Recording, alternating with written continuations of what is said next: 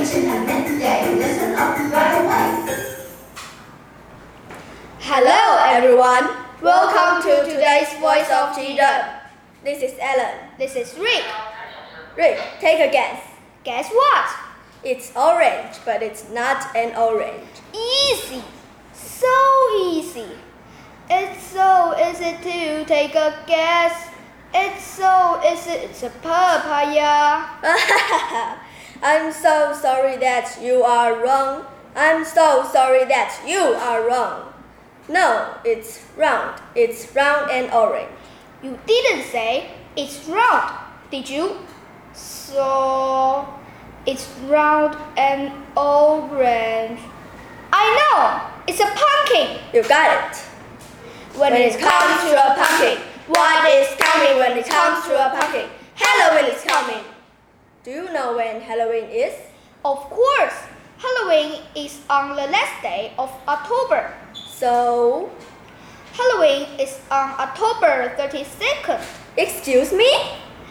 There are 32 days in October. Oh my god! October has only 31 days. Halloween is on October 31st.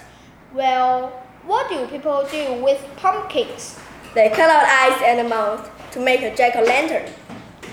What do children do on Halloween? They go from house to house trick or treating. Trick or treat, smell my feet. Give me something good to eat. Ghosts and witches, goblins who are waiting in the dark for you. Monsters big and harshly, all show up on Halloween. Sounds great! You bet.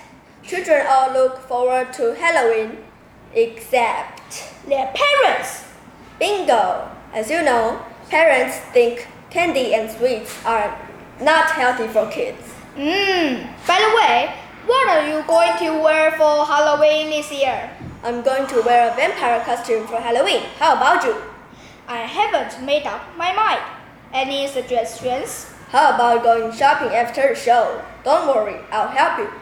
Oh, Alan, a friend in need is a friend indeed. You are handsome. You are kind. You are nice.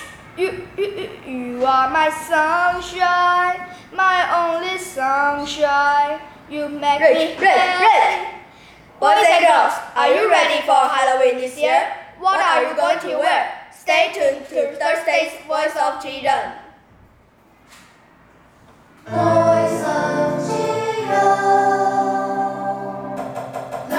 Voice